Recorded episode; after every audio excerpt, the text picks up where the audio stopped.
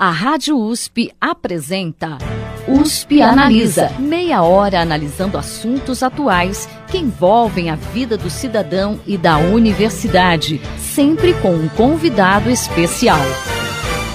USP Analisa.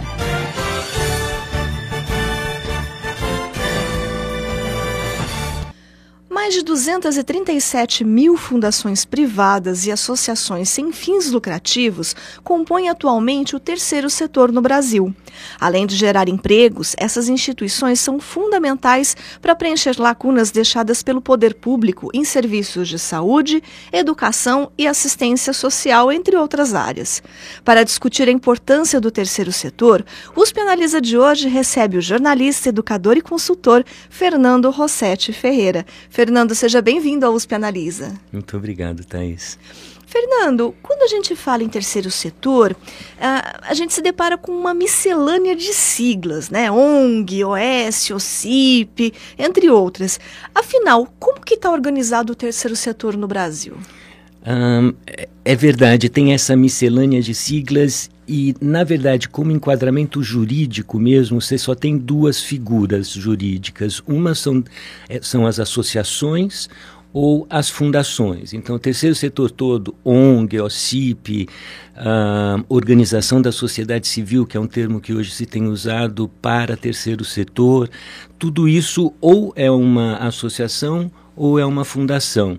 Então, quando você fala ONG, é, é definido como organização não governamental, né? É porque é assim que se definiu muito tempo essa ação da sociedade civil, mas não é um termo muito bom porque se define pelo negativo, pelo aquilo que não é e não pelo aquilo que é. Então dá sempre a impressão quando você fala ONG que ela não é governamental, mas está fazendo aquilo que o governo deveria estar fazendo, que não é sempre o caso. E na verdade nenhuma delas tem fins lucrativos, então. É o que caracteriza elas, tanto que o termo técnico é fundação privada e associações sem fins lucrativos, que a gente chama tecnicamente de FASFIL, que é como o IBGE, o IPEA, o GIF, a BUNG uh, trabalham essa categoria.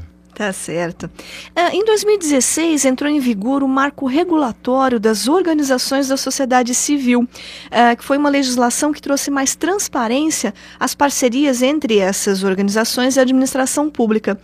Esse marco foi positivo para as organizações? Como que está a adaptação a ele após esses três anos de implantação? O marco foi uma iniciativa muito positiva, mas aí o contexto político complicou bastante, porque uh, foi durante ainda o governo da Dilma que tinha uma perspectiva bem negativa em relação às ONGs, mas essa foi, foi uma iniciativa das iniciativas positivas durante aquele governo.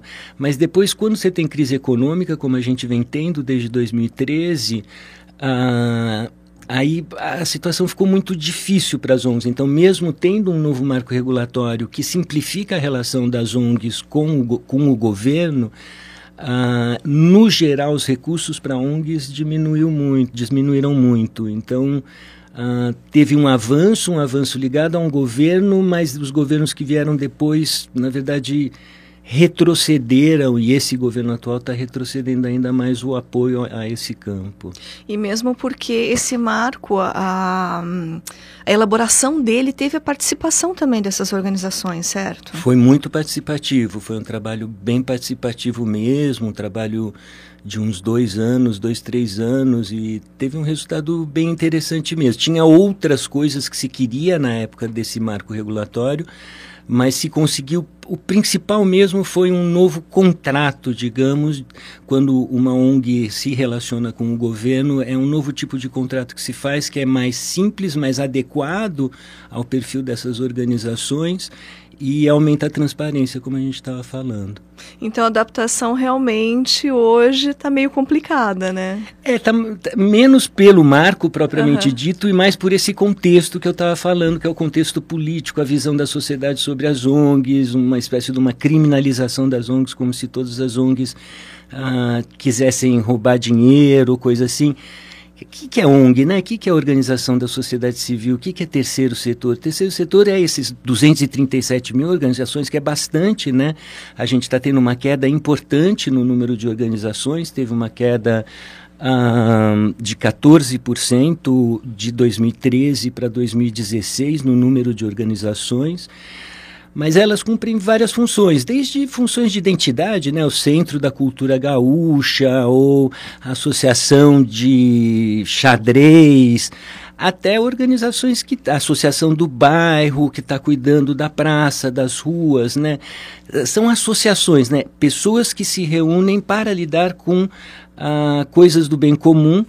Um, mas sem uma necessidade de interferência do governo. Agora, por outro lado, você tem toda uma outra uh, linhagem de organizações do terceiro setor que trabalha exatamente nas políticas públicas, seja apoiando as políticas públicas, às vezes até executando, né? Você aqui no estado de São Paulo tem muito ONG, organizações sociais a gente chama, fazendo serviço de saúde, ou fazendo serviço de educação, ou fazendo serviço de cultura, que são organizações sem fins de lucro, mas que estão trabalhando com dinheiro público para entregar uma política pública que às vezes o governo pode achar que é melhor feito sem ser um órgão público, né, sendo uma organização da sociedade civil.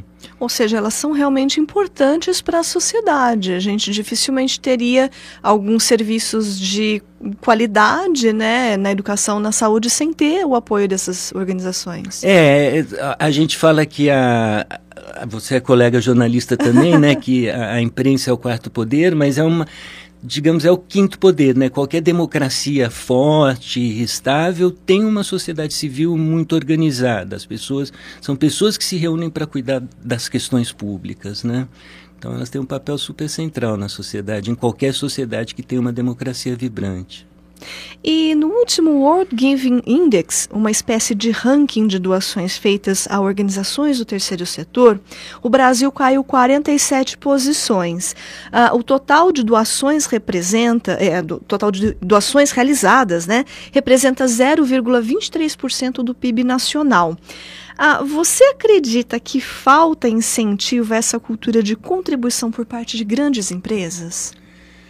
Eu na verdade, o Brasil é um país muito uh, concentrador de renda, né? No geral, a gente é um dos países mais desiguais do mundo. Você tem uma elite, 1% aí, que concentra quase metade uh, uh, da renda nacional. Então, tem problemas que vão além do incentivo fiscal propriamente dito. Tem questões que são culturais, né? As pessoas se doam ou não doam. Ah, muito da filantropia no Brasil, por exemplo, no lugar das organizações filantrópicas, da, das pessoas mais ricas ou mesmo das empresas darem dinheiro para as ONGs fazerem o seu trabalho na linha de frente, elas preferem montar o seu instituto ou fundação e operar o seu próprio programa, né? Muitas vezes reinventando a roda e coisa assim. Então, tem esse problema sério no Brasil da concentração de renda e da falta de cultura de doação mesmo. Bem simplesmente, as pessoas não dão muito dinheiro no Brasil, se comparado com muitos outros países. O outro lado é esse dos incentivos fiscais mesmo, né? Ah, você está tendo uma mudança, inclusive na legislação, teve uma importante agora na Lei Rouanet, que atraiu muito recurso privado para a área pública de cultura, segundo a primeira área de maior investimento no Brasil em terceiro setor é a educação, a segunda é cultura, e a de cultura se atribui à existência da Lei Rouanet, no estado de São Paulo a Lei Mendonça, o município de São Paulo também uh, tem outros incentivos fiscais, mas no geral o Brasil também na legislação ele joga contra a doação, porque você tem um, um o mais sério mesmo que joga contra as doações é um imposto que chama ITCMD, que é o imposto sobre herança e sobre doações. É o mesmo imposto, é o imposto sobre herança e sobre doações.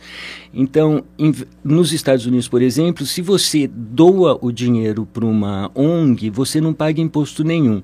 Se você dá o dinheiro para o seu filho, você paga um imposto muito alto. No Brasil, a mesma coisa é tributada igual. Então tem um certo desincentivo à doação, porque eu pago 4% aqui no estado de São Paulo, 4% na doação para uma ONG ou 4% na doação do meu dinheiro para o meu filho. Então eu não tenho estímulo nenhum a pegar uma parte da minha riqueza, digamos, e colocar na sociedade civil, porque estou pagando mais ou menos o mesmo tributo. Se você tivesse uma tributação bem mais alta no imposto de herança e uma tributação, nenhuma tributação para doação para a sociedade civil, você tenderia a atrair mais dinheiro. Então, sim, faltam incentivos não só para as empresas, para as pessoas físicas mesmo doarem dinheiro e os incentivos que existem, como ah, os fundos da infância e adolescência, por exemplo, que existem para as pessoas doarem, eles têm uma complexidade ainda que as pessoas acabam não doando. Você deveria poder, no seu formulário de imposto de renda, clicar uma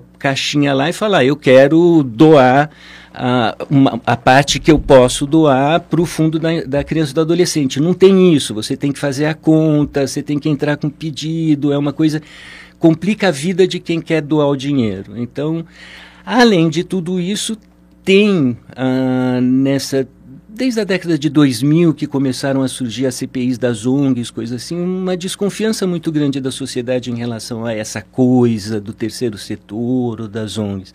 Então junta uma cultura de não doação, um ambiente regulatório que não é muito favorável, mais uma desconfiança geral, as ONGs hoje estão com muita dificuldade, mais um ambiente político que a gente vai analisar um pouco. Né? Falando exatamente no ambiente político, no início do ano, o presidente Jair Bolsonaro criou uma medida provisória atribuindo à Secretaria de Governo o papel de supervisionar, coordenar, monitorar e acompanhar as ações de organizações não governamentais. Uh, organizações organizações do terceiro setor, né? Como que essas organizações avaliaram a mudança? Então, ela, ela ainda não avançou muito, teve muita bravata que ia ter controle, coisa assim. É, é um campo complexo de se controlar, porque ele é muito fragmentado e muitas organizações, né? Então, você não, não tem... Uh, evidentemente dá para você controlar melhor os contratos que você tem com o governo e coisa assim, mas isso já vinha sendo feito, né? Eu acho que teve uma parte de bravata. O mais grave, na verdade, do que essa coisa de que vai controlar as ONGs, que a enorme maioria das ONGs não tem problema controlar, porque elas nem têm tanto dinheiro assim, não é um, uma área da economia brasileira, ah, ela é importante, mas ah, tirando as ONGs que estão fazendo serviços públicos, tipo uma Santa Casa que movimenta uh, recursos importantes, recursos do SUS, coisa assim, a grande maioria das ONGs, mais da metade das ONGs, não trabalha com dinheiro nenhum, é só trabalho voluntário, né? Então, para elas não tem tanto problema a fiscalização, o problema é a a participação política. E aí esse governo está sendo muito ruim. A gente vem tendo esses decretos que estão uh, tenta, fechando conselhos né, em várias áreas de meio ambiente, de direitos humanos, conselhos alguns que foram criados lá atrás na Constituição de 88, e esses conselhos, a Constituição de 88 era chamada da Constituição Cidadã, por que ela criava uma série de conselhos e por que muito da política pública era visto como uma política que deve ser feita pelo governo em parceria com a sociedade civil organizada, né? E esse governo ele vem e meio que fala não, as ONGs não vão participar disso, nós definimos isso a partir do governo. Então esses conselhos que eram lugares importantes de diálogo, de construção, até dos inimigos se encontrarem e dialogarem, encontrarem um ponto comum para fazer a agenda avançar, elas, eles estão sendo fechados. Isso é um retrocesso na democracia brasileira muito importante, é um atraso mesmo.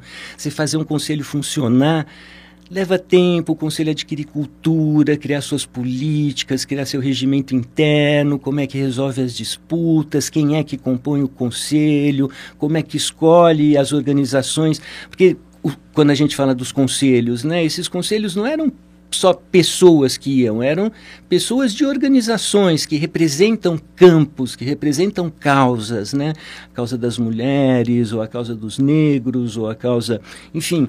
Uh, e que tem uma experiência importante, né, para um, a formulação um, dessas políticas. Exatamente, né? que tem um conhecimento acumulado, né? Muitas vezes o técnico do governo ele tem uma perspectiva, mas ele não está lá na linha de frente. As ONGs, se tem uma coisa que as ONGs estão, é lá na linha de frente, né? Elas estão lidando com a pobreza na linha de frente. Às vezes você tem um tipo de ONG que a gente chama de assistência, né, que está lidando com pobreza, né, com fome, com frio, com, com abrigo, né.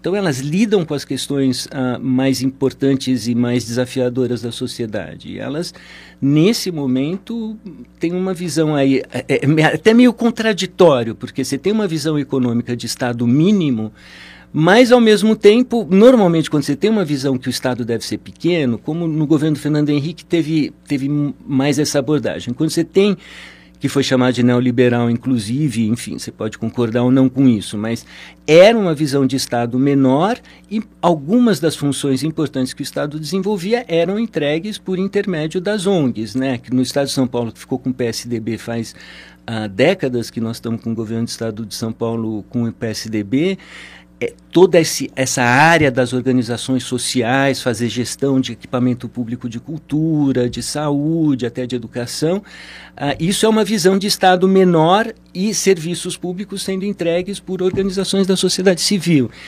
Então, você esperaria que um governo com um ministro que tem uma visão de Estado tão pequeno, aparentemente, uh, teria incentivos para a organização da sociedade civil. Mas o que a gente está vendo é o contrário: é um Estado pequeno sem participação social. Então, não se sabe direito aonde a gente vai chegar. Acho que tem que vamos acreditar que uma ou duas pessoas conseguem resolver todos os nossos problemas, o que não é o caso, né? E você comentou que a área da educação é a principal, né, área de atuação das ONGs. De que forma que o terceiro setor tem contribuído especificamente com essa área? O que você poderia citar? Olha, um, eu vou falar mais especificamente das fundações que têm recursos, um, porque você tem desde Uh, creches, por exemplo, que são associações de pais que recebem dinheiro público para manter aquela creche, então você tem desde a oferta do serviço propriamente dito, mas o que eu tenho visto de mais importante mesmo que o terceiro setor está contribuindo para a educação é que ele tem flexibilidade para fazer experimentação, um pouco como a universidade também faz, de fazer experimentos. Aqui a gente está na Rádio USP, né, ao lado da carrochinha, da, da, da creche, né, que é uma referência uh, pública de pesquisa em qualidade de atendimento uh, de educação infantil e que a partir dessa experiência você produz publicações, metodologias, capacitações para outros professores. O, as melhores fundações hoje elas fazem isso, elas elas tentam melhorar, digamos, desenvolver. Hoje no Brasil você tem um programa bem disseminado que chama Aceleração de Aprendizagem. Aceleração de Aprendizagem é um programa onde a gente tem um problema sério de repetição de alunos no ensino fundamental e médio. Às vezes você tem um aluno ali com 14 anos numa turma de 10 anos porque ele repetiu muito. Então o ideal é que esse aluno alcance de novo a turma dele. Então se oferece um concentrado de educação para ele, de afeto, de livros e coisas assim, para que ele consiga avançar e alcançar a série de novo. A metodologia disso foi desenvolvido pelo terceiro setor, foi desenvolvido algumas organizações, entre elas o Instituto Ayrton Senna, o SEMPEC, pesquisaram e hoje elas têm, têm a capacitação, têm a metodologia e oferecem para redes públicas inteiras. Goiás teve uma época que implementou, Pernambuco implementou, Minas Gerais implementou, a partir da sociedade civil organizada.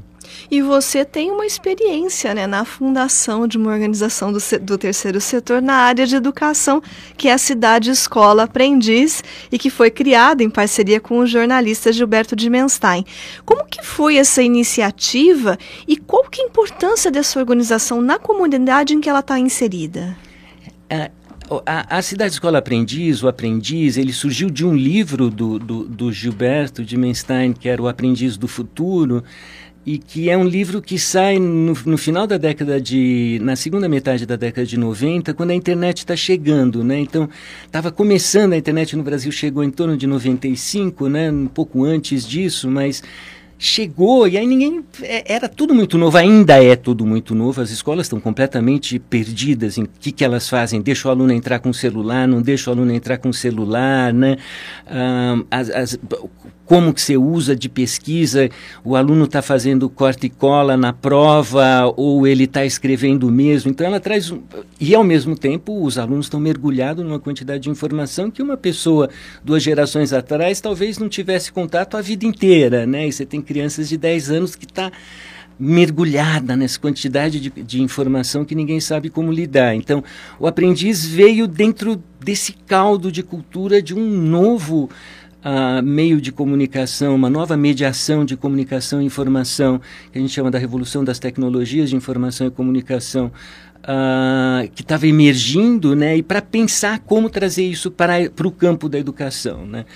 A primeira, a coisa mais legal para mim no, no aprendiz até como jornalista, foi uma coisa, eu fiquei, passei muito tempo me autodenominando um educomunicador. Eu via que a, toda criança e todo adolescente hoje, se a gente quer vacinar eles contra coisas ruins na internet, na televisão, eles têm que aprender a produzir comunicação.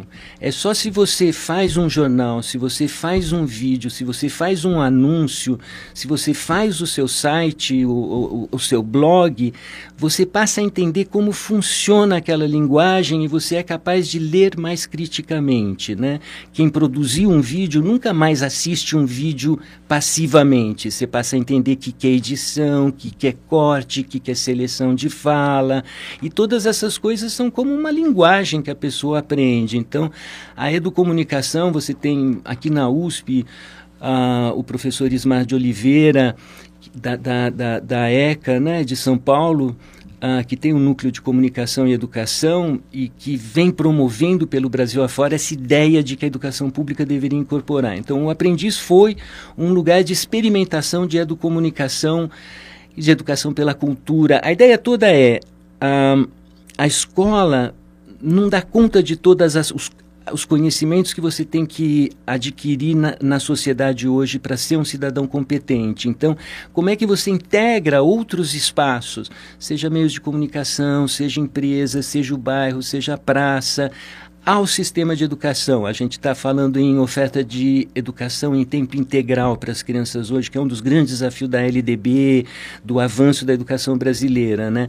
Talvez não seja ter escola o tempo todo para a criança, talvez seja ter sim escola, escola pública de qualidade, com professor respeitado, salário legal, coisa assim, mas que a escola se integre à sua comunidade, que os outros espaços possam servir de espaços educativos para as crianças e adolescentes também, completando a formação dela. Né? Você teve uma experiência em Nova Iguaçu, bem interessante nisso, mas o Aprendiz foi um primeirão ali de tentar integrar o bairro da Vila Madalena como um bairro educador. A gente tem muito na Espanha tem isso das cidades educadoras, que não, não é só a escola o espaço da educação, todo o projeto pedagógico do governo é, é, é, do território, não é só da escola. A escola é uma gestora dessas aprendizagens, mas ela, a criança não fica presa na sala de aula, naquela linha de produção de aprendizagem o tempo todo. O aprendiz foi muito nesse sentido, de experimentar novos jeitos de fazer educação no contexto da revolução das tecnologias de informação e comunicação. E hoje, como que está o projeto? Ah, ele continua fazendo, tem um site importante, ele já passou várias gerações, né? Eu fiquei no aprendiz só até 2002, o aprendiz foi criado em 97.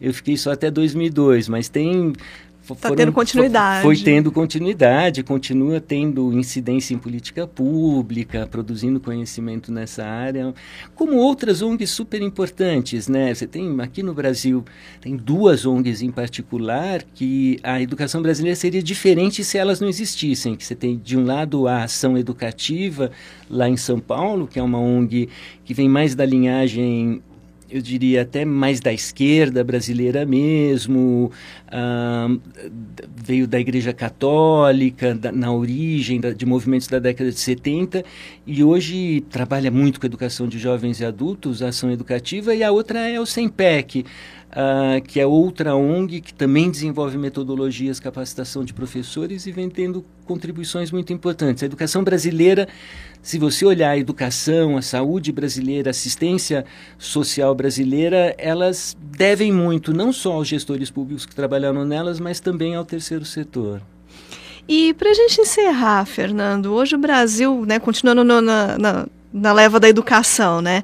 Hoje o Brasil enfrenta uma séria redução, uma séria redução de investimentos na educação, não apenas no ensino superior, mas também no ensino básico como um todo. Que análise você faz disso e que perspectivas você vê para essa área nos próximos anos? A gente vai ter um problema muito grande por aí? É uma tragédia, né, o que está acontecendo em redação a... É uma tragédia, é, é, é muito sério. O, o, tem, tem, uma coisa engraçada, se você olha nos Estados Unidos com o Trump, quando estava o Obama, que era um gestor público na minha opinião, de qualidade, tinha uma visão de política pública, uma visão de direitos, uma visão uh, de justiça social. Você teve uma desmobilização. O lado engraçado disso que você tem um bom gestor e teve uma desmobilização da sociedade civil americana. Com o Trump agora, que tem posições muitas vezes parecidas, né? dizem que ele é meio uh, o ideal, o guru do, do, do, do nosso presidente. Uh, com o Trump, você está tendo uma movimentação da sociedade civil como há muitas décadas, desde a década, desde a guerra do Vietnã, você não tem tanta manifestação, organização da sociedade civil. Eu estou vendo mais ou menos isso. Essa semana que eu estou dando essa entrevista, a gente tem uma paralisação, né? uma manifestação no dia 15 agora de maio. Né? Faz tempo que não tem uma grande manifestação é aqui no Brasil. Vamos ver como é que ela vai. Enfim, estou falando isso antes de ver o que vai acontecer. Mas pode ser que o tiro saia pela culatra, porque a gente está num país democrático, as pessoas têm consciência, estão com acesso à informação. Quem quiser ter informação de qualidade hoje consegue ir na internet e acessar, seja por uma rádio que nem a USP, ou a CBN, ou um jornal, enfim. Uh, hoje tem disponibilidade de informação, então cidadãos, cidadãos têm que ler e, na medida do possível, sair para a rua né, e se engajar para garantir os recursos da educação, para garantir recursos. Enfim, uh, então pode ser. Uh, eu, eu, sou um otimista na sociedade. A minha esperança é que uh, esses movimentos tão negativos gerem uma reação positiva e um engajamento maior da sociedade. É a esperança de todos nós, é. Fernando. Bom, infelizmente o nosso tempo terminou, nosso programa chegou ao final e eu recebi hoje aqui o jornalista, educador e consultor Fernando Rossetti Ferreira e a gente bateu um papo sobre a importância do terceiro setor e falamos também um pouquinho aí de iniciativas na área de educação. Fernando, muito obrigada pela sua presença hoje aqui no USP Analisa. Obrigado pela oportunidade, Thaís. O programa de hoje fica por aqui. Até a próxima semana. Você ouviu USP Analisa, um programa da Rádio USP Ribeirão em parceria com o IEA, Instituto de Estudos Avançados, Polo Ribeirão Preto. Produção do Serviço de Comunicação Social da USP e do IEA. Coordenação Rosimeire Talamone. Apresentação Thaís Cardoso.